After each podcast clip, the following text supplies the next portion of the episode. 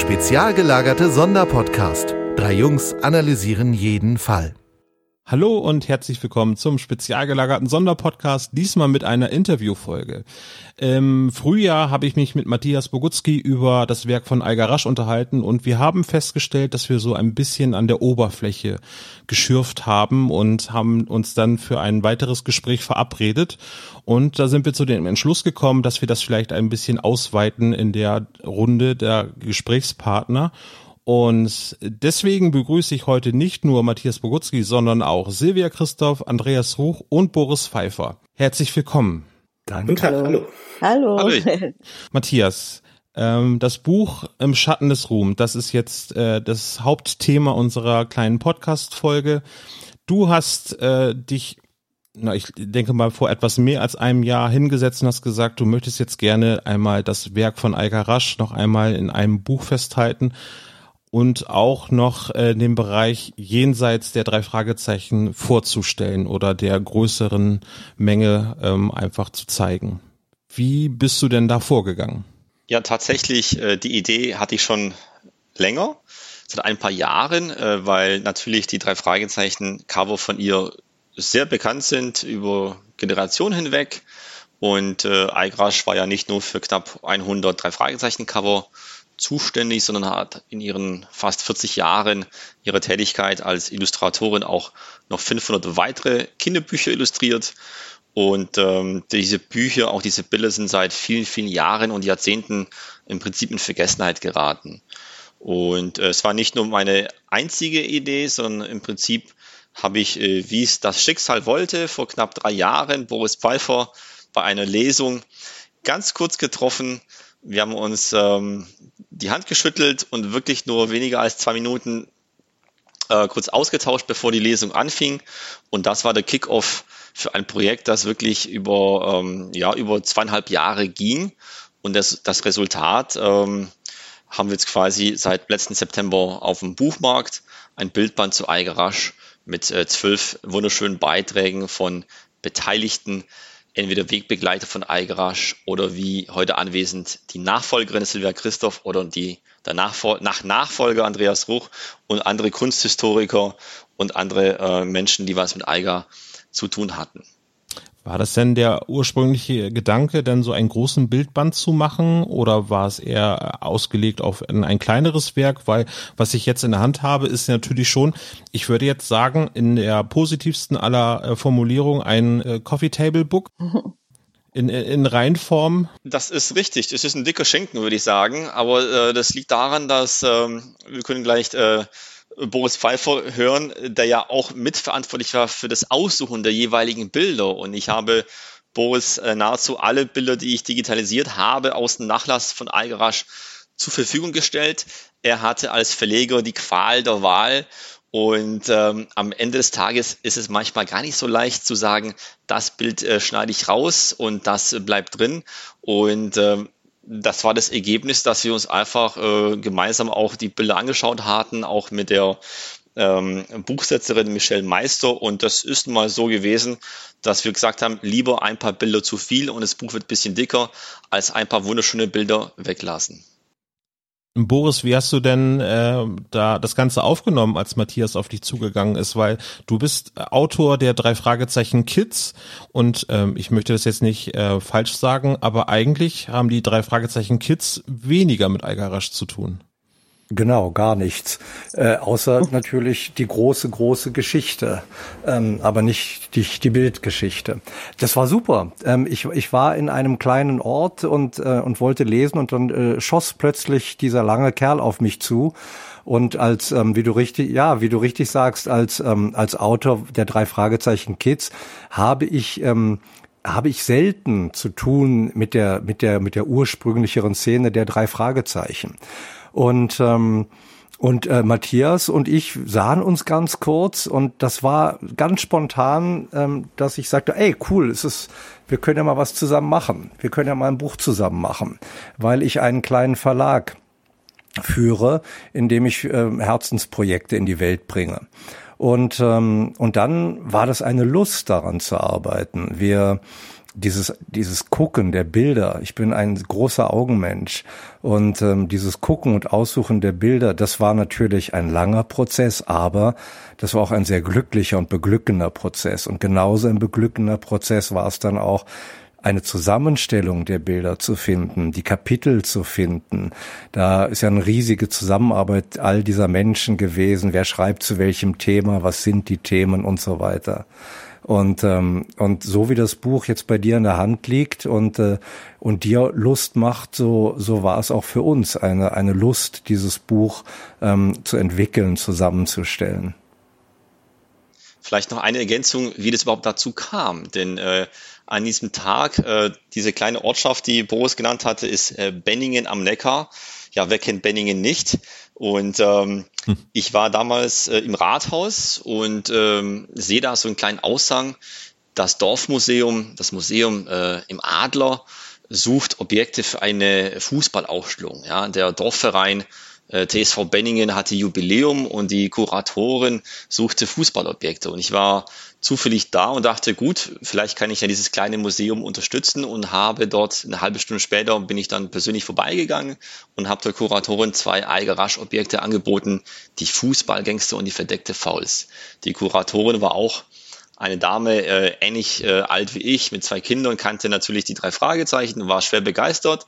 Ein paar Monate später bei der Vernissage waren die Bilder dort und nur dadurch habe ich auch Boris Pfeiffer kennenlernen können, weil er als Kids-Autor dort die Lesung hatte. Also wir sehen hier ganz viele ähm, ja, ähm, ganz viele Zufälle, die wie so ein Puzzlestück und es hat einfach sehr schön gepasst und ähm, äh, man hätte ja nicht ahnen können, dass so ein kleiner Aushang für dieses von diesem Dorfmuseum äh, der Kickoff ist eines Projektes, wo wir dann ein paar Jahre später hier äh, diesen Bildband in Hand halten. Kickoff passt da wieder sehr gut. Denn ich war auch dort mit einem Fußballbuch, das ich dort vorgelesen habe. Also es war auf diesem auf diesem schönen Umweg war es der Fußball, der uns da zusammengebracht hat. Die hatten da gerade so eine Ausstellung zu dem Thema laufen.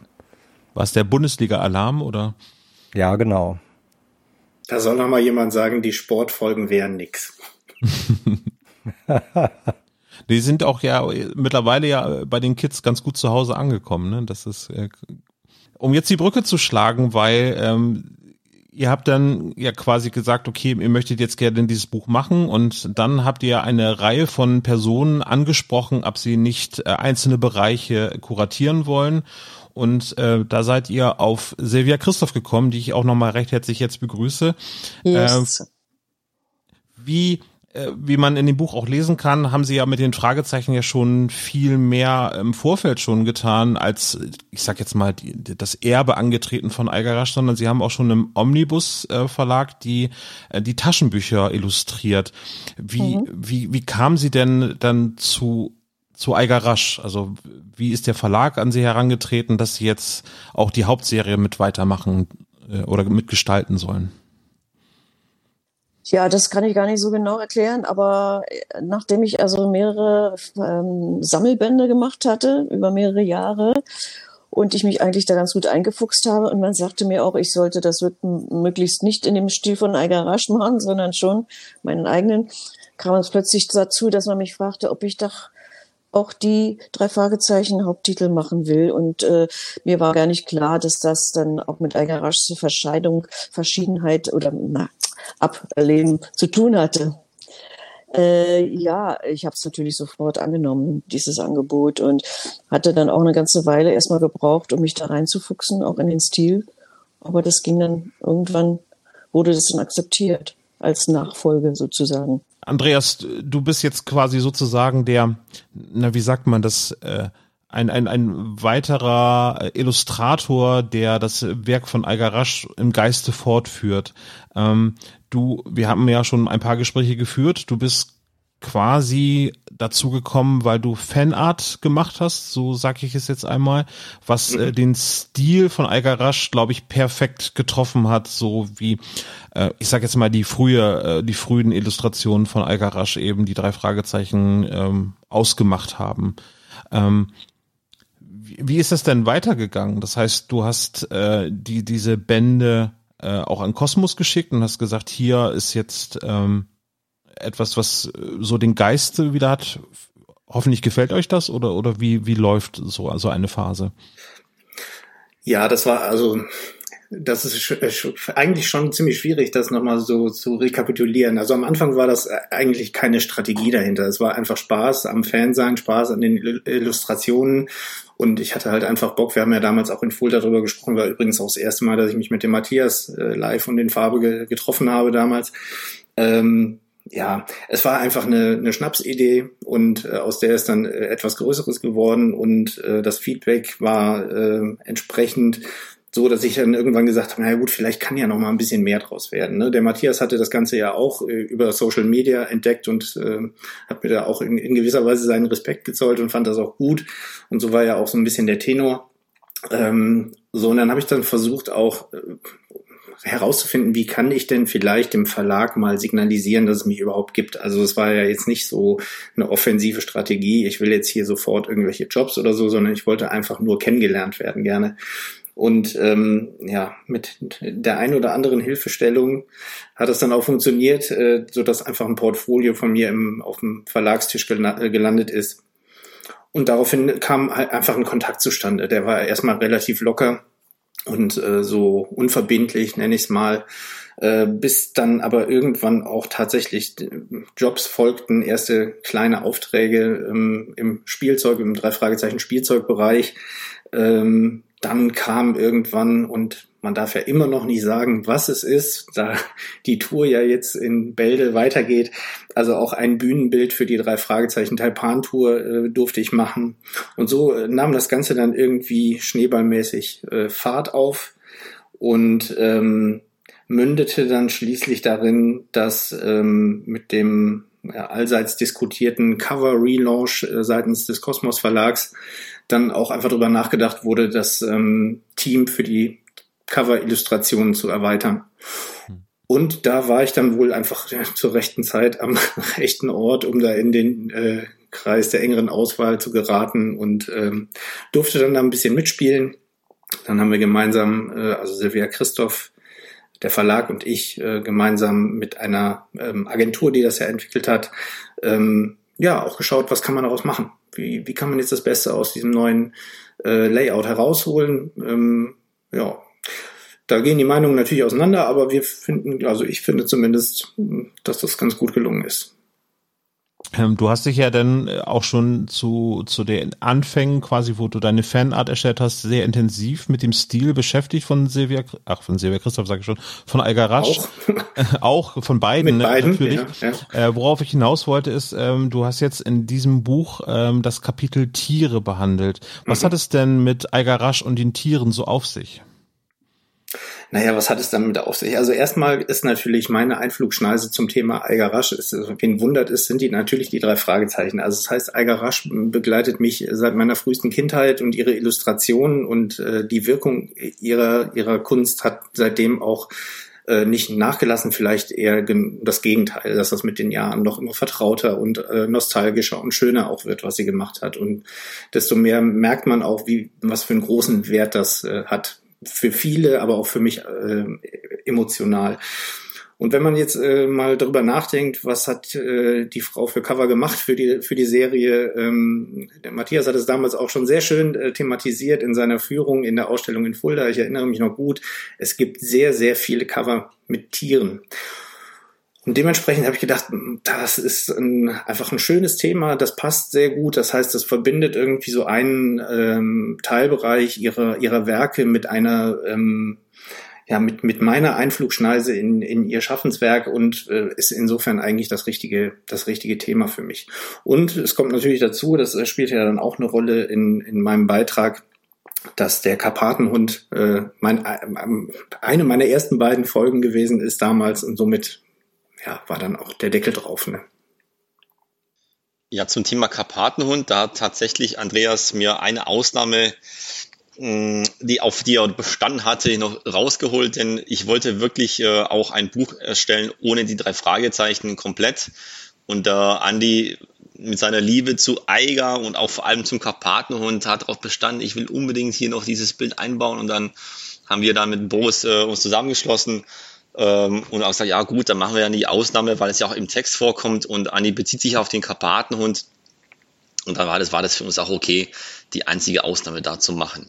Und generell zu den Tieren kann man sagen, Eiger hat ja bewusst sich entschieden. Sie hat ähm, in den allerersten Jahren die Aufträge und die Verlage übernommen auch ihre Motto, die auch äh, Kinderbücher illustrierte, vor allem Mädchenliteratur. Und je etablierter sie war, äh, schon bereits in den 60ern und in den 70ern definitiv, wo sie auch dann schon in der Lage war, sich Verlage selbst auszusuchen und nicht nur groß jetzt äh, Kaltakquise betreiben musste, dann war es ähm, nur die logische Konsequenz, dass sie auch sehr, sehr viele Tiere zeichnen musste. Denn die meisten Kinderbücher ähm, bei der Mädchenliteratur sind es ganz häufig Pferde, aber allgemein Katzen, Hunde, das war, äh, waren ganz häufige Motive und Drachen natürlich auch und sonstige Tiere. Und dementsprechend war das auch etwas, was Ayrasch als Illustratorin sehr viel Spaß gemacht hatte. Sie hatte nicht nur privat viele Tiere um sich herum in der Jugendzeit, aber auch wirklich als Erwachsene und bis zum, im Prinzip äh, bis zum Tode. Immer stets Katzen und Hunde, äh, auch in, in, bei sich und, und in der Nachbarschaft. Und diese Tiere, diese Verbundenheit zu Tieren, die hat man bei ihr auch gespürt. Und deshalb auch dann da war das für sie eine Freude, diese Tiere zu zeichnen. Und dass der Andreas dann sich für die, dieses Kapitel ähm, interessiert hatte, war das auch naheliegend, ihm auch das äh, zugestehen. Und die Tiere sind, sind ja weit mehr als das, was man sich jetzt erstmal beim Wort Tiere vielleicht vorstellen mag. Ähm, wir haben, wir haben Farbigkeiten in den Bildern.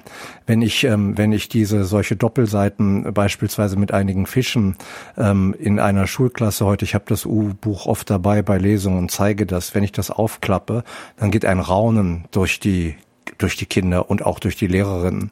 Oder wenn ich aus ähm, zeige aus dem äh, aus dem Collagenkapitel ähm, einen Bären oder wenn dann eine Fledermaus plötzlich auftaucht, die aus geklebten ähm, Plastikecken ähm, äh, zusammen kollagiert worden ist, dann, dann sind da Tiere, wie wir sie, wie jeder sie natürlich erkennt, was ist das für ein Tier, aber die in ihrer Farbigkeit und ihrem Ausdruck so was von vorne sind heute, so eine Kraft ähm, ähm, in, in die Seele bringen, derer, die, die die angucken, ähm, da, da, da offenbart sich ähm, eben in, auch in diesem Kapitel, was was Eiger Rasch ähm, nicht nur konnte, sondern was die gewagt hat, wie tief die mit ihren Bildern, mit einfachsten Mitteln vorgedrungen ist, ähm, eigentlich auch in ein seelisches Bild äh, von Tieren, ein witziges, in ein poppiges, ähm, also ja ganz reich und ähm, und ähm, das ist, das ist eine, das ist, das ist mehr als nur ein gezeichneter Bock, den wir auch haben. Da sind Bilder drin, die sind, ähm,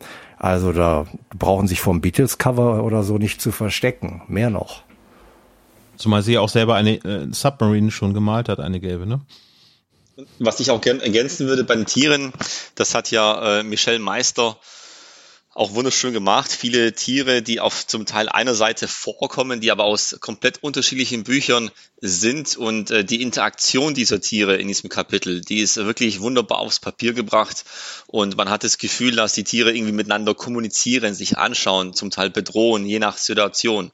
Und es ist wirklich auch der Erfolg äh, von Michelle Meister, ähm, die ähm, seit vielen, vielen Jahren in Australien lebt und die auch dann einen großen Beitrag hier ähm, geleistet hat. Also der Satz des Buches, das spielt nochmal, da sind, da sind auch, wenn man ans Layout guckt, in andere Kapitel, da sind Dynamiken entstanden in diesem Buch, die, die hinausgehen über, ich zeige hier plop, plop, plop, ein Fotoalbum Bild für Bild für Bild, sondern da entsteht, ähm, da entstehen Zusammenhänge ähm, auf zarteste und delikateste Weise, ähm, die, die ohne sich in den Vordergrund zu spielen. Da steckt eine große Liebe ähm, auch einer Künstlerin, Michelle Meister ist ja auch Malerin, zu einer anderen Künstlerin drin. Also in dem Buch ähm, treffen sich wirklich mal so ein bisschen ähm, pathetisch gesagt Geister aufs Beste. Wie, wie kommt dieses Netzwerk zustande? Also ich meine, ich würde jetzt, wenn ich äh, so ein Buch äh, machen würde, hätte ich keine Kontakte zu, zu einer Michelle Meister. Äh, wie kam das Ganze zustande? Jeder hat mitgebracht. Matthias hat natürlich den größten äh, Kreis an Menschen und ähm, und ich hatte äh, äh, Michelle als ähm, ich arbeite mit ihr zusammen an anderen Projekten, ähm, eigenen Büchern und ähm, und aber den großen großen Teil der Menschen hat ähm, hat Matthias mitgebracht. Das ist äh, richtig, wobei wir auch die Auswahl gemeinsam auch äh, getroffen haben, denn Irgendwann hatten wir von knapp 1000 Bildern uns ähm, ja, geeinigt auf die aktuellen 400, die es jetzt auch geworden sind. Und ähm, so ein Bildband, der lebt zwar natürlich von den Visualisierungen, aber ähm, wir waren uns relativ schnell einig, dass wir auch die Kapitel noch äh, bestücken möchten mit Textbeiträgen. Und dann ähm, ja, war das eigentlich eine sehr schöne, äh, auch eine gemeinsame Suche und Auswahl, wer hätte Interesse. Und das Schöne ist, dass nahezu alle Personen, die wir auch gefragt haben, uns zugesagt haben. Also wir mussten nicht mal jetzt eine, eine finale Auswahl treffen, weil im Prinzip die Kapitel, die da sind, äh, die haben wir zugewiesenen Personen gefragt und das war eigentlich äh, wunderschön, ob jetzt die Kuratorinnen der vergangenen Ausstellungen oder hier die beiden heute anwesenden Illustratoren äh, äh, oder eben halt ehemalige Weg Wegbegleiter, die seit äh, vielen, vielen Jahren äh, mit Eigrasch jetzt keinen Kontakt mehr hatten, aber doch in den 70er und 80ern viel zu tun hatten. Und das war irgendwie auch eine ganz schöne Atmosphäre, also bei der ganzen Projektarbeit, ähm, weil einfach so viele Beteiligte dort ihren Beitrag geleistet haben und man hat gemerkt, jeder will, äh, jeder kann liefern und äh, deshalb sind wir auch mit Boris, was das Ergebnis angeht, auch so zufrieden. Frau Christoph, Sie hatten ähm, ja dann vor na, mehr als 20 Jahren äh, die Arbeit an den Fragezeichen der Hauptserie mit aufgenommen. Ich glaube, ein ihr erstes Cover war, glaube ich, im Labyrinth der Götter. Müsste eins der ersten gewesen sein. Äh, wie, wie kam es, wie haben Sie sich in den Stil äh, von Algarasch reingearbeitet? Was haben Sie übernommen und was machen Sie anders? Ähm, also ich habe mir ganz viele Sachen von ihr angeschaut. Ne? Die ganzen Cover habe ich mir angeschaut. Ich habe mir überlegt und äh, genau nachgeforscht, wie ist sie rangegangen, äh, wie hat sie das umgesetzt und äh, habe mir so ein bisschen den Stil abgeguckt auch, ne? mit den Outlines und den fast grafischen äh, Flächen. Ja, und dann habe ich das so ein bisschen äh, verinnerlicht und äh, versucht, das irgendwie so weiter fortzuführen in dem Stil. Ist mir natürlich nicht hundertprozentig gelungen, ist klar, weil da immer noch sehr viel von mir dabei ist. Aber ich dachte mir, okay, vielleicht geht das durch. Hm. Aber also wie sieht denn, wenn Sie ein, ein also wenn Sie jetzt sagen, den Stil haben Sie adaptiert, sag ich jetzt mal, also Sie haben schon noch Ihren eigenen ähm, was, was macht ein typisches Eiger-Rasch-Bild aus? Ob es jetzt von den Fragezeichen ist oder auch eben halt in ihrem anderen Bereich. Was ist sozusagen für Sie der rote Faden von, von Eiger-Rasch, der sich so durch Ihre Werke zieht? Naja, es ist erstmal so ein ganz prägnantes Motiv auf den Punkt gebracht, also sehr einfach auch gehalten und äh, mit nicht viel Schnickschnack drumherum. Ja, und die Ausarbeitung, ne? Das ist äh, sehr geschmackvoll und, und sehr gut gelungen immer. Äh, also wenn man ein, ein Drei-Fragezeichen-Bild sich anschaut, ob es jetzt von Andreas Ruch, von Ihnen oder von Alga Rasch ist, dann haben die ja eine ganz besondere Strahlkraft. Ähm, abgesehen jetzt vom, vom, vom Umschlag, von der Umschlaggestaltung, das wird ja in dem Buch auch nochmal dargestellt, dass, dass Eiger Rasch äh, sich nicht nur als Illustratorin der, der Bilder gesehen hat, sondern eben auch das, das Gesamterscheinungsbild der Fragezeichen, sprich der, Einband, die Typografie und so weiter. Ja, was ist denn da die Faszination? Also was ist die Kraft dieser, ich sag jetzt mal, einfachen Darstellung, vielleicht aber auch der ein bisschen, ich würde jetzt sagen, etwas abstrakteren Darstellung, ist es ja kein, kein, äh, kein Gemälde, wo sehr viel passiert, sondern es reduziert auf einzelne Gegenstände, die sehr viele Rätsel aufgeben. Mhm, ganz genau. Naja, es ist ja gerade die Reduzierung ne, von solchen Motiven. Und äh, bei ihr ist, ist es eigentlich immer gelungen, äh, ganz bestimmte Momente einzufangen und, und, und Spannung im, im Bild zu haben. Also dass das Auge, also dass man, dass das Auge gefangen wird sozusagen, ja. Das hat sie mit wenigen Mitteln erreicht. Haben Sie das denn von ihr gelernt? Also ich meine, das, das Handwerk haben Sie ja schon länger unter Beweis gestellt äh, und oder ihr Können unter Beweis gestellt, aber haben Sie mit Alga Rasch denn darüber gesprochen, so äh, das müssen Sie jetzt so machen, also oder ich weiß nicht, ob Sie sich geduzt haben, irgendwie, das ist so der der Kern äh, der, der Idee von Alga Rasch zu den Fragezeichen oder zu ihrer Art irgendwie ein, ein eine Covergestaltung vorzunehmen, die den Anspruch hat, Jugendliche zu faszinieren? Die Gelegenheit hatte ich leider nicht, mit ihr zu sprechen. Ich habe sie eigentlich gar nicht kennengelernt. Das ist schade. Äh, also ich lebe in Berlin, wie, wie, wie Sie ja wissen, und, äh, und sie in Stuttgart, also Nähe Stuttgart. Und ich hatte nie die Gelegenheit, mal zu ihr zu gehen und, und sie kennenzulernen. Das wäre sehr schön gewesen. Äh, irgendwann, ähm, ja, irgendwann war es dann zu spät. Also sie hatte mir wahrscheinlich viel sagen können dazu. Ich musste mir das eigentlich alles selber. Aber also so gar kein, es gab keine Form von Feedback irgendwie so, die, also alles über den Verlag denn wahrscheinlich dann. Das lief alles über den Verlag, mhm. ja. Auf gut Glück, ne? ja, ich habe einfach gemacht und dann habe ich gemerkt, okay, das wird akzeptiert. Ne? Und dann habe ich Sie haben gerade so gesagt, Sie haben sich mit dem Werk beschäftigt. Was sind denn für Sie die prägnantesten Werke, die Sie als Inspiration genommen haben, um, um den Stil auf ihre Art und Weise weiterzuführen. Das, die gleiche Frage kann ich auch äh, Andi stellen. Was sind so die maßgeblichen, ähm, ich sage jetzt mal Meilensteine von Algarasch Arbeit, die für Sie stellvertretend für das gesamte Werk sind? Also es muss jetzt nicht nur ein Bild der Fragezeichen sein, sondern es kann halt auch etwas anderes sein. Ja, ich gehe mal davon aus, ich, ich kenne ja, ich kannte bis dann, bislang ja nur halt die Werke, also für, für die drei Fragezeichen. Und da gab es diverse Titel, äh, die mich irgendwie angesprochen haben und inspiriert haben.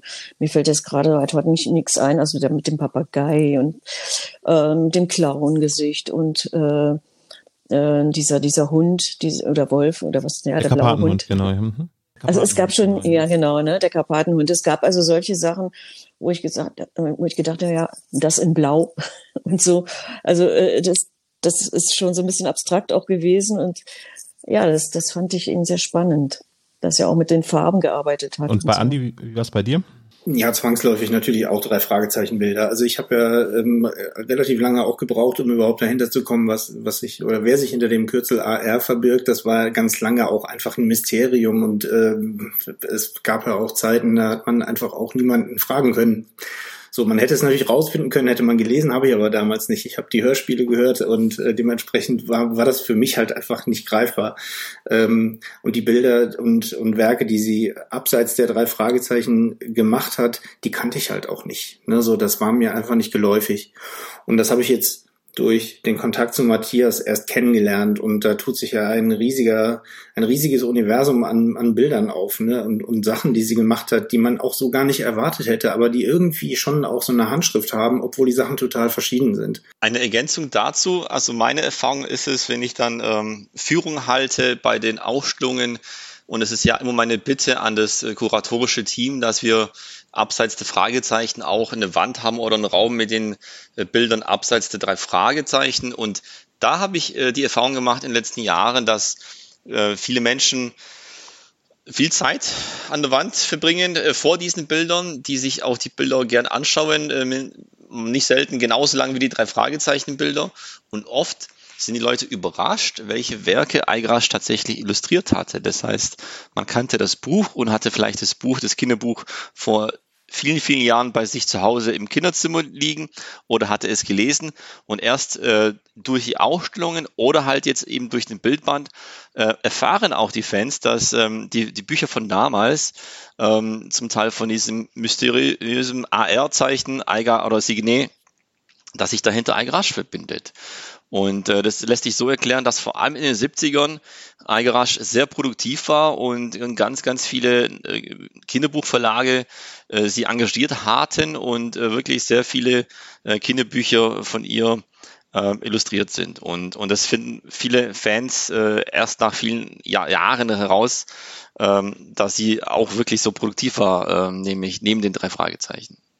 Ja, aber das ist ja auch gerade schön eigentlich, weil ich bin ja genauso einer, der das vorher nicht kannte und der dann in, ähm, auf diesem Wege halt Dinge kennenlernt, also neue Dinge entdecken kann, obwohl sie schon so alt sind, das also für mich aber neu sind und das ist eigentlich schön, weil wenn man sich jetzt nur auf die drei Fragezeichen bezieht, dann hat man das natürlich alles schon entdeckt. Man kennt das, ne? man kennt ihr Werk da, das ist in sich abgeschlossen und so hat man aber die Möglichkeit, äh, darüber hinaus einfach noch ja, vieles, vieles äh, entdecken zu können. Und das finde ich eigentlich sehr spannend. Und da bin ich auch noch nicht lang, lange nicht durch. Also, ne, das ist jetzt irgendwie auch das sind ja erste Eindrücke, die man jetzt auch durch das Buch bekommen hat, durch, äh, auch dadurch, dass die Themen, die jetzt andere äh, sich vorgenommen haben, was dazu geschrieben haben und einfach Bilder sich anzuschauen, natürlich nicht nur, auch die, auch die Texte dazu lesen, aber die visuelle Wirkung äh, der Motive, die ähm, ja, die sind, die sind schon klasse. Und ähm, Boris hat das eben auch, das hat auch so eine ganz ursprüngliche Natürlichkeit und irgendwie, ich finde das ganz toll, dass die Bilder einen so direkt ansprechen, gerade dieser Bereich Tiere, äh, trotz der mm, ja, ich sag, zweidimensionalen Umsetzung hat das Ganze so eine Tiefe und Lebendigkeit, die, ähm, die so überspringt. Und das finde ich halt einfach total schön. Und das äh, fasziniert mich auch an diesem, und das war, war aber auch schon bei den Fragezeichen so, ne? Aber es ist halt darüber hinaus auch in ganz vielen Bildern wiederzufinden. Und es ist, ähm, es ist auch eine, eine große Theatralik in den Bildern, eine einfache Theatralik. Also als ob man nur mit einem, mit, nur verkleidet äh, oder in einem Kostüm, nur angezogen, ansonsten mit wenig Hintergrund auf die Bühne geht. Aber man hat einen Raum um sich. Die Räume, die Eiger rasch geschaffen hat, ähm, sind, ähm, sind spärlich scheinbar, haben aber eine große Dreidimensionalität und Tiefe. Man, man kommt oft in ihren Bildern in einem, in eine Art Raum, in dem man sich äh, durchaus durchaus blickend bewegen kann. Durch Kontraste wird der ganz stark Farben, oranges Haus, schwarze Frisur, Blicke, Beziehungen von einer Figur zur anderen und ähm, und die gleiche Freiheit hat sie dann auch Autos, wie sie wie sie an Autos, an Technik rangegangen ist. Ähm, das spielt natürlich auch die 70er eine Rolle, die 60er eigentlich. Ähm, Autos mit Augen, Autos, ähm, wie die in der Kurve stehen, Bewegungen, also Raum, Dynamik, Perspektive Perspektive und Lehre dabei sind ganz, ganz äh, starke, starke Momente und außergewöhnlich. Das findet man in der Regel nicht. Und ich rede hier gar nicht von den drei Fragezeichen, sondern wirklich von den anderen Bildern. Das sind Bilder, die für mich persönlich, ich war ein großer Leser, ich war viel in den Bibliotheken, schon eine eine, eine wirklich außergewöhnliche Stellung haben und, ähm, und die man nicht ähm, sozusagen durch Trivialität belegen darf, sondern im Gegenteil durch Experiment, durch Freiheit, durch Erschaffung von Räumen, durch ähm, geformte Fantasie, durch träumende, geformte Fantasie. Also das ist, ähm, das ist wirklich ein, ein höchst bemerkenswertes Werk. Um ein Beispiel zu liefern, jetzt ähm, es gibt ein wunderschönes Schwarz-Weiß-Bild, äh, ein Flugzeug, das quasi jetzt äh, fliegt und vorne die Schnauze von dem Flugzeug ist äh, ja ein, ein Mädchen eine Frau mit Haaren, mit einem Gesicht und diese Kombination ist genau das, was Boris gerade beschrieben hatte. Also wirklich ein, ein wunderbares Beispiel an Kreativität und wirklich eins meiner Lieblingsbilder ähm, von knapp 400 in dem Bildband. Ähm, Schwarz-Weiß-Illustrationen haben noch ein separates Kapitel, das ist sehr umfangreich. Ähm, ich, ich stelle jetzt mal eine provokante Frage. Würde die Illustrationen, würden die heute bei modernen Büchern noch genauso funktionieren wie in den 60er, 70er Jahren, wo sie erschienen sind? Weil ich finde, äh, die Büchergestaltung hat sich in den, ich sag mal, letzten zehn Jahren dramatisch verändert, wie, wie Jugendbücher irgendwie angeboten werden. Ist Algarasch in dem Fall zeitlos oder ist es nur Nostalgie von uns? Hm. Beides meiner Meinung nach. Es gibt also, ähm, ich glaube, im Jugendbuch wäre sie heute verlorener. Im ganzen Bereich ähm, äh, Manga, Comic und so weiter äh, sehe ich aus dem vorhandenen Werk das nicht. Ähm, bin aber sicher, sie würde sich da reinwerfen, hätte sich da reingeworfen jetzt. Was das Kinderbuch angeht, was den Umgang mit Materialien angeht, ist sie heute sogar wieder ähm, wenn, wenn die Menschen das sehen, die Kinder, die Lehrerin, ähm, dann ist sie sogar ähm, inspirierend. Und ja, ähm, ähm ich ähm, arbeite gerade mit äh, verschiedenen jungen Illustratorinnen, Bühnenbildnerinnen, Kostümbildnerinnen auch zusammen an einem Grafikband. Die Einfachheit, der menschliche Blick, der wäre heute absolut wirksam. Also ähm, ich mache gerade ein Band mit, ist egal, ähm, da sind so ein paar Corona-Gesichter dabei ähm, und und äh, einfach so Masken. A Tissue in my pocket heißt das Kapitel und ähm, und äh, und und solche klaren, einfachen Bilder ähm, äh, wären auch von Eiger heute da. Also sie würde ein bisschen anders heute aussehen als damals, weil der Zeitgeist etwas anders ist, aber die Frechheit, die Freiheit, der Wille, ähm, das nicht-konformistische, ähm, der, der Wille, etwas zu durchbrechen, was einem, ähm, was einen langweilt äh, und was, ähm, was, äh, was feststeckt, äh, der ist an ihr, ähm, der wäre heute gültig. Das heißt nicht, dass die Bilder genauso aussehen würden, wenn sie heute malen würde wie damals. Mhm. Ja. Ja, interessanter Aspekt, ja. ja. Also ich, also ich beobachte das bei meiner Tochter, dass äh, die Bilder von von Algarasch immer noch eine sehr sehr starke Wirkung. Also sie ist wird vier jetzt, äh, kann also eben völlig losgelöst von Text und und äh, Geschichte der drei Fragezeichen, dass sie ja völlig befreit von, kann sich die Bilder anschauen. Also natürlich hat äh, zur Vorbereitung hat das Buch bei uns am Nachttisch gelegen und meine Tochter hat an dem Buch geblättert und und äh, das, was äh, ihr gerade gesagt habt, trifft es ziemlich gut. Die Einfachheit, die aber der der Witz und die Kreativität, die in diesen einfachen Darstellungen ähm, sind, funktionieren meiner Meinung nach heute noch ziemlich gut. Es ist ein Medienverhalten, was sich so ein bisschen verändert hat, glaube ich, irgendwie so, dass es halt alles viel opulenter gestaltet wird. Ein, eine Buchillustration oder ein Buchrücken wird viel, viel aufwendiger betrieben mit verschiedenen äh, Materialien, die unterschiedlich reflektieren und so weiter. Aber, aber ich glaube, die, die Aussagekraft und die Strahlkraft einer so einer klaren Zeichnung wie bei Algarasch in diesem Buch hier zu finden ist, das ist, glaube ich, ziemlich zeitlos. So. Aber verkauft sich wahrscheinlich irgendwie nicht so gut wie ein Hochglanz äh, Jugendbuch heutzutage. Also. Und wir haben ja in diesem Band noch eine ganz große Besonderheit. Wir haben ja eben die Illustrationen losgelöst vom Text. Das heißt, wir haben die reine Wirkkraft der Bilder. Und das ist ja ähm, auf eine bestimmte Art auch eine Befreiung oder auf alle Fälle ein Perspektivwechsel. Und, ähm, und das macht natürlich dieses Buch hier, darum hast du das ja auch Coffee, Coffee, wie heißt das? Coffee Table Dinner Buch oder so. Ja, Coffee ähm, Table Book, genau. Coffee Table Book genannt, ne? Ähm, ähm, und, und wir haben ja hier, wir haben ja hier ein Wunder eigentlich, weil wann hat man denn schon mal die Illustrationen eines Menschen ähm, so pur vor sich zu liegen, die, die, ähm, die, die ja, manchmal werden ja auch Illustrationen in Büchern erstickt. Kann ja auch passieren. Äh, Matthias, ihr habt eine Auswahl von, du hast gesagt, 400 Bildern getroffen. Ähm, was ist das 401. Bild, was es nicht in dieses Buch geschafft hat? Was, weil es wahrscheinlich zugunsten des Karpatenhunds äh, verschwunden ist. Ich glaube, die Frage müssten wir fast an Boris weiterleiten, äh, ob er sich daran erinnert. Ähm, ich weiß, wir haben ähm, natürlich dann, als wir uns geeinigt hatten auf die Kapitel und auch dementsprechend dann äh, Boris die, die Hauptzuordnung machte, äh, gab es noch einen Ordner mit quasi äh, den übrigen. Ich müsste äh, reinspickeln, welche das sind. Aber ähm, ich sage mal so, sollte es jemals noch eine zweite Auflage geben oder ein, Nach oder ein Nachwerk, dann kann man eventuell immer noch da reinspickeln und schauen, äh, was da als nächstes käme. Aber tatsächlich, ich wüsste jetzt nicht genau, ähm, äh, was jetzt äh, die 401 wäre. Boris, du? Keine Ahnung, nein. Also ist jetzt kein äh, Bild, was, was ihr jetzt äh, quasi euch hingehängt habt, weil ihr gesagt habt, ah, das hat es leider nicht geschafft. Eigentlich hätte es mit reingemusst. Nein. Nein. Nein. Ähm, aber äh, ich kann schon mal hier ein kleines, äh, ja, so ein Sneak Preview hier auch äh, offenbaren.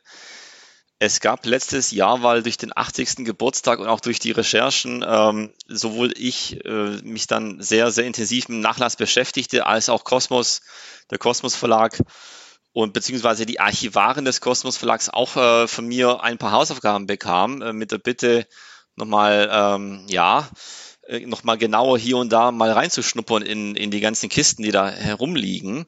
Und tatsächlich äh, waren, wurden wir fündig. Das heißt, es wird auch irgendwann in naher Zukunft vielleicht das eine oder andere Bild geben von Eigrasch, das äh, erst jetzt neu nach über 40 Jahren aufgetaucht ist.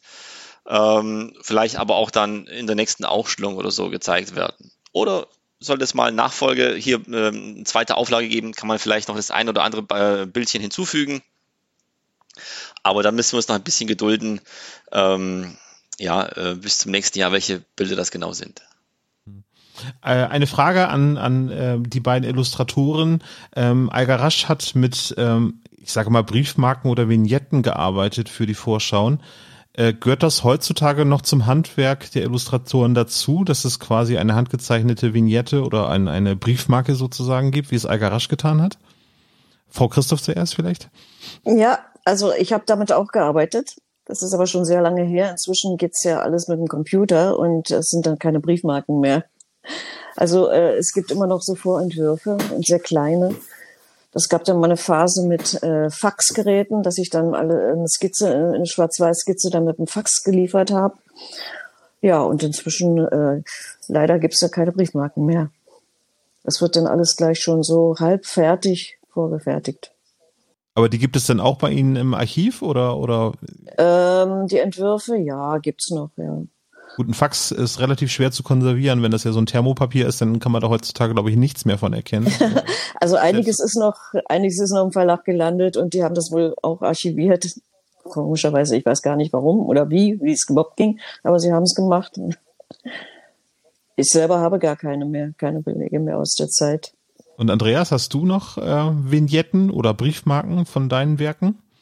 Nee, das gibt's jetzt. Also ich bin ja jetzt noch nicht so lange dabei und ähm, in diesem in diesem Stadium habe ich nicht gearbeitet. Also bei mir ist es tatsächlich dann mehr so der Rechner. Natürlich passiert schon noch viel per Hand, aber es, es, es gibt jetzt nicht mehr diese kleinen Vorzeichnungen und Ideen, Scribbles auf ähm, Briefmarkengröße, die, ähm, die, die ich da mache. Natürlich werden verschiedene Sachen ausprobiert ähm, und äh, ausgetestet und Perspektiven und so, aber das funktioniert einfach auf anderem, also zumindest für mich auf anderem Weg heute. Und ähm, das ist ähm, zum einen papiersparender, äh, zum anderen auch in der, in der, ich sag mal, Korrekturphase, wenn man selber ein bisschen Dinge ausprobieren mag, äh, äh, es ist einfacher ne, und schneller. Und ähm, Zeit spielt ja manchmal auch so ein bisschen eine Rolle äh, und, und dementsprechend ist das, äh, ist das, gehört das nicht zu meiner Arbeitsweise, Briefmarken zu erstellen. Nein.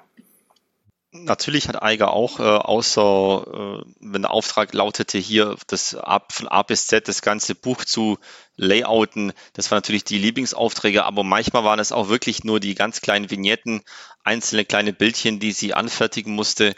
Und das Schöne ist, äh, dass wir quasi jetzt heute im Jahr 2022 äh, nachdem Eiger ja schon seit über zehn Jahren äh, verstorben ist und auch seit 1999 keine neuen Bilder illustrierte, haben wir immer noch extrem viele Illustrationen, Skizzen, Entwürfe, kleinste Zeichnungen, die sich noch im Nachlass befinden. Und es liegt einfach daran, dass sie äh, ja so ein Sammelgehen hatte, sage ich mal, nicht nur in Bezug auf ihre eigenen Bilder, sondern sehr viele Sachen auch so sammelte.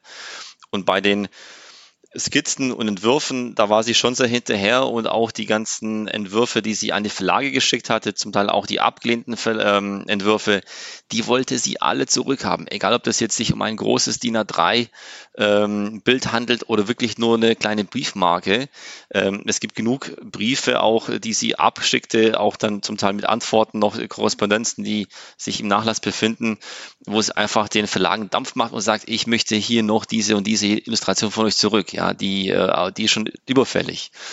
Und das ist das Schöne, dass wir dann am Ende mit Boris äh, und äh, Michel so ein Fundus hatten an, an ein ganz, ganz großer Topf, äh, wo man äh, ja einfach nur dann die schönsten Bilder rauspicken konnte.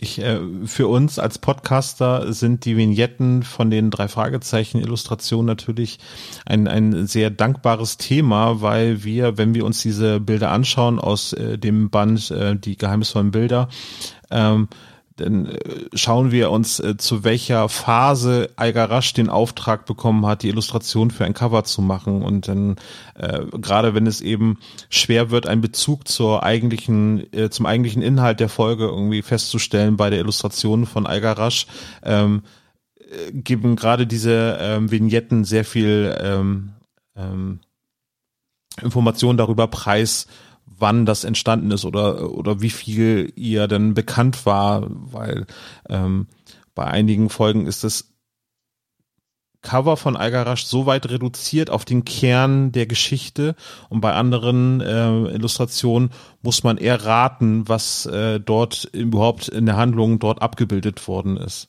So, Absolut. Deswegen habe ich eben die Frage gestellt, ob das bei Silvia Christoph auch so äh, der Fall ist oder bei Andi, weil das wäre auch für uns dann irgendwie als als äh, diejenigen, die dieses äh, Produkt konsumieren, äh, sehr sehr aufschlussreich, was da äh, bei dem Prozess so entstanden ist und was sich geändert hat, was hat der Autor anders gemacht äh, im, im Nachhinein, äh, warum die Illustration jetzt so treffend ist oder eben nicht treffend ist.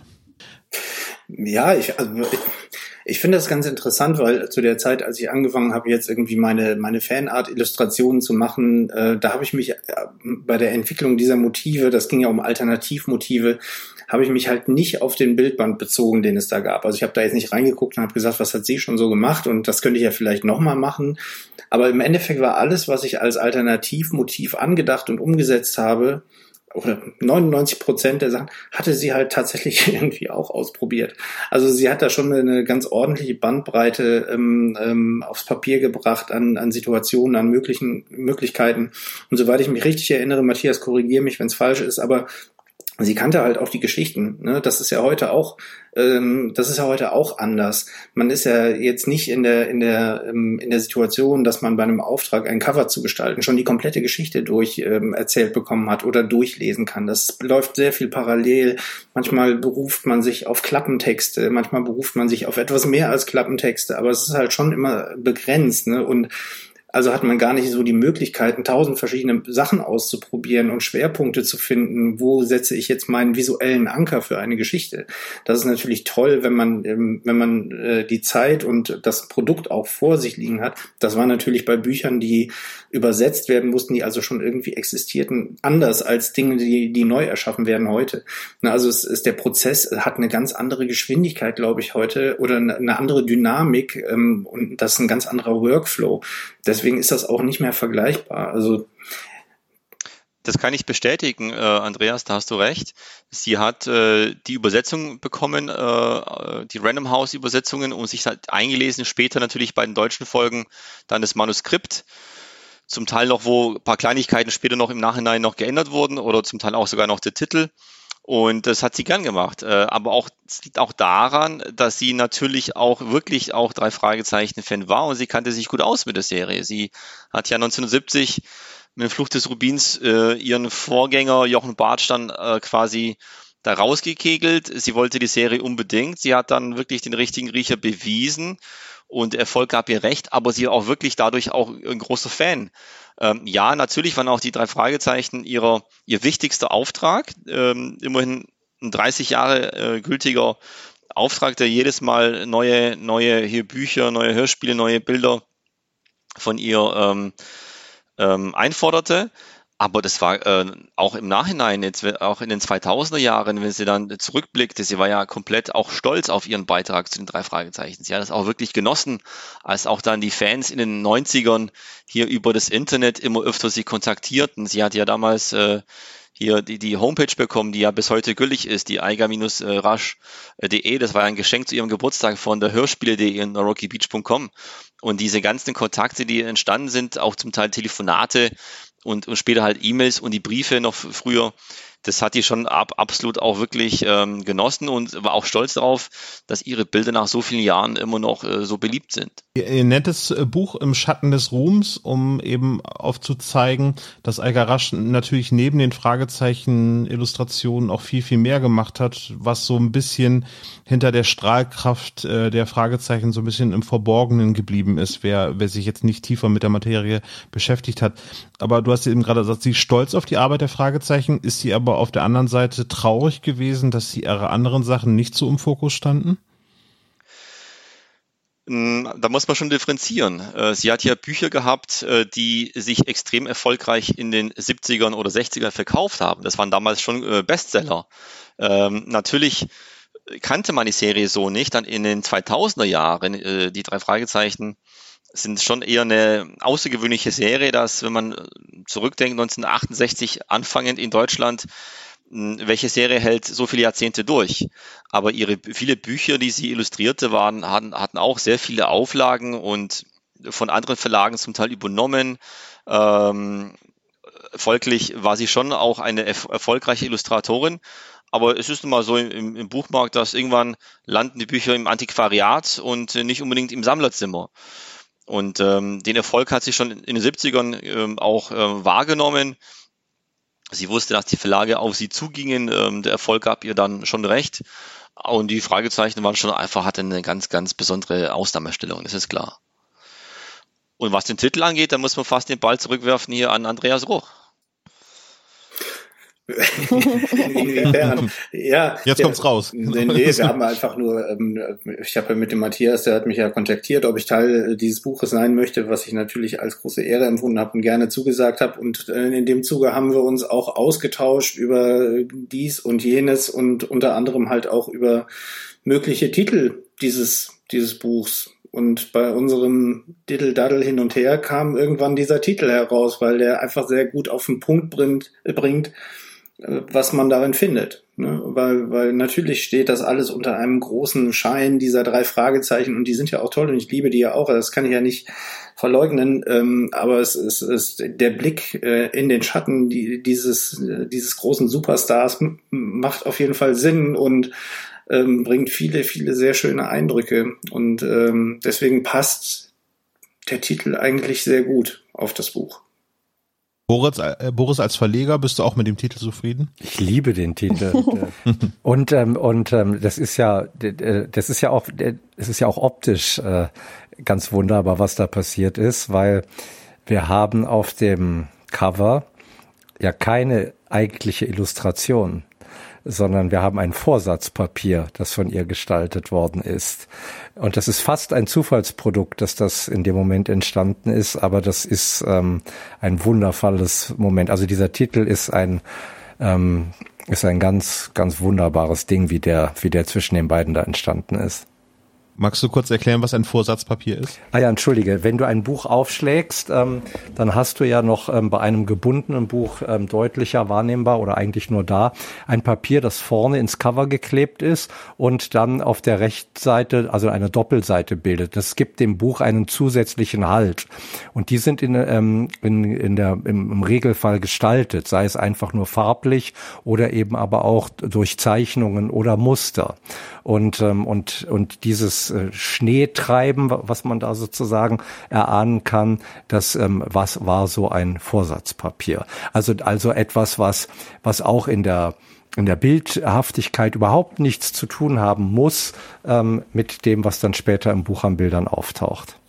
Ich ja? kann mich noch äh, erinnern, äh, mit Boris hier auch gebrainstormt zu haben und wir hatten uns auch überlegt, eventuell irgendwie das Universum oder die Welt aufzunehmen, weil ja im Prinzip doch der Kosmos Verlag, ähm, nicht nur bei den drei Fragezeichen, sondern in der Summe waren es ja von den knapp über 600 Kinderbüchern 252 äh, Publikationen beim Kosmos Verlag. Also diese besondere Stellung des Kosmos Verlags ähm, ist ja nun mal in Eigerachs Portfolio äh, nicht abzustreiten.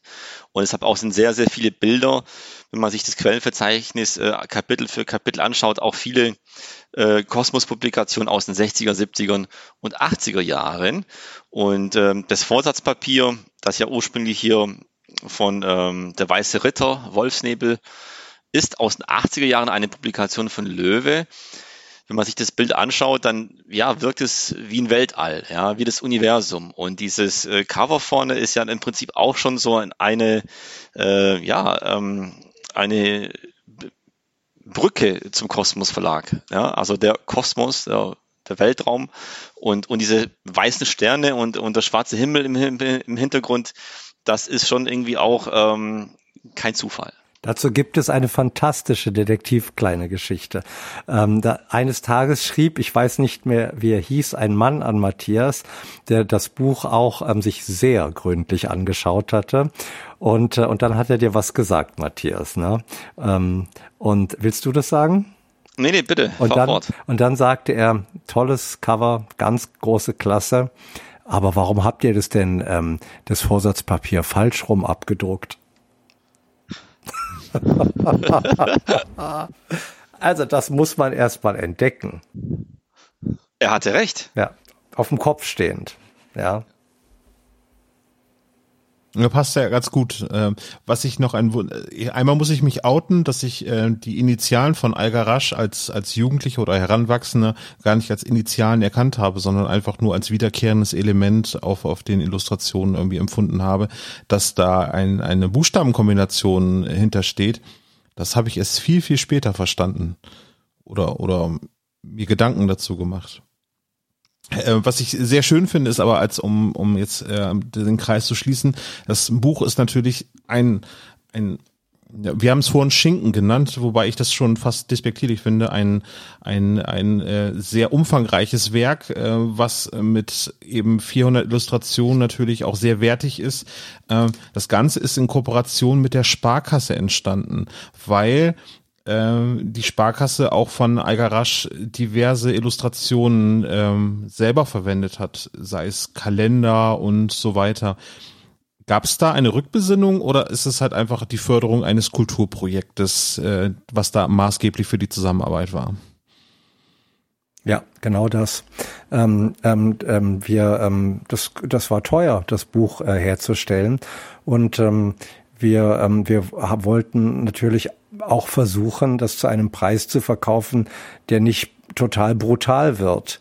Ähm, und, ähm, und wir wollten gleichzeitig nicht an Seiten sparen und nicht an Farbe. Und ähm, glücklicherweise äh, hatten sowohl Matthias wie auch ich äh, Kontakte zu zur Sparkasse und ähm, und ähm, die Sparkasse hat ja einen, in ihrer Satzung einen auch einen Auftrag zur Kulturförderung und ähm, und dann hatten wir diesen schönen Bogen, den natürlich Matthias mitbrachte mit den ähm, Haushaltsheften. Äh, und dann hatten wir noch einen Bären. Und ich stamme ja aus Berlin. Und ähm, ein Bär und Berlin, das hat auch gut gepasst. Und dann ähm, konnte ich hier in Berlin zur Sparkasse Kontakt aufnehmen. Und ähm, und wir haben denen dann auch ganz bewusst diese Seiten gewidmet, weil die uns großzügig ähm, unterstützt haben das in Corona-Zeiten. Und wir werden diese ähm, Kooperation jetzt auch äh, im nächsten Jahr fortführen mit einem größeren Projekt, äh, wo möglicherweise auch Andreas dann wieder mitmachen wird. Ähm, der weiß das noch gar nicht, so guckt er gerade. also wir werden sehen, ob wir da noch, ähm, noch die ein oder andere Illustratorin oder einen Illustrator dazu holen können. Ähm, ich darf das jetzt noch nicht so verraten. Das ist noch nicht so, ähm, äh, es ist noch nicht in trockenen Tüchern, aber wir, wir werden da was auf die Beine stellen 2023, wo Bild und Wort und äh, gedrucktes ähm, und in diesem Fall auch noch ähm, Kinder Leserinnen, Leser, Malerinnen, Maler eine Rolle spielen werden. Und die drei Fragezeichen ähm, übrigens auch. Ich versuche es mal laienhaft zusammenzufassen. Algarasch im Schatten des Ruhms ist erschienen im Verlag Akademie der Abenteuer von herausgegeben von Matthias Bogutzki. Als Verleger ist Boris Pfeiffer äh, verantwortlich und äh, es sind Beiträge drinne eben von unseren äh, Gästen Silvia Christoph und auch äh, Andreas Ruch. Das Buch umfasst, ja, wenn man eine Seitenzahl gefunden hat, etwas mehr als 350 Seiten äh, vollfarbig äh, und ein ganz großartiges Buch meines Erfindens mit einem sehr schönen Satz am Ende des Buches. In diesem Buch steckt ein Stück vom Ende des Regenbogens mit einer Schüssel voll Gold darunter. Und besser kann man, glaube ich, dieses Buch gar nicht beschreiben für alle, die äh, sich schon seit Kind äh, auf äh, mit Algarasch beschäftigt, direkt oder indirekt eben als Fan der drei Fragezeichen oder auch durch andere Kinderbücher. Ähm, ja, der, äh, dem sei dieses Buch wärmstens empfohlen, wer sich dafür interessiert. Und an dieser Stelle möchte ich mich bei meinen Gästen bedanken. Silvia Christoph, Matthias Bogutzki, Boris Pfeiffer und Andi Ruch. Danke, ja, danke. Gerne. Danke auch. Wir danken. Das war der spezial gelagerte Sonderpodcast mit einer Interviewfolge. Ich hoffe, ihr hattet genauso viel Spaß wie ich beim Zuhören und äh, schaltet auch beim nächsten Mal wieder ein und wir sind raus für heute. Ciao.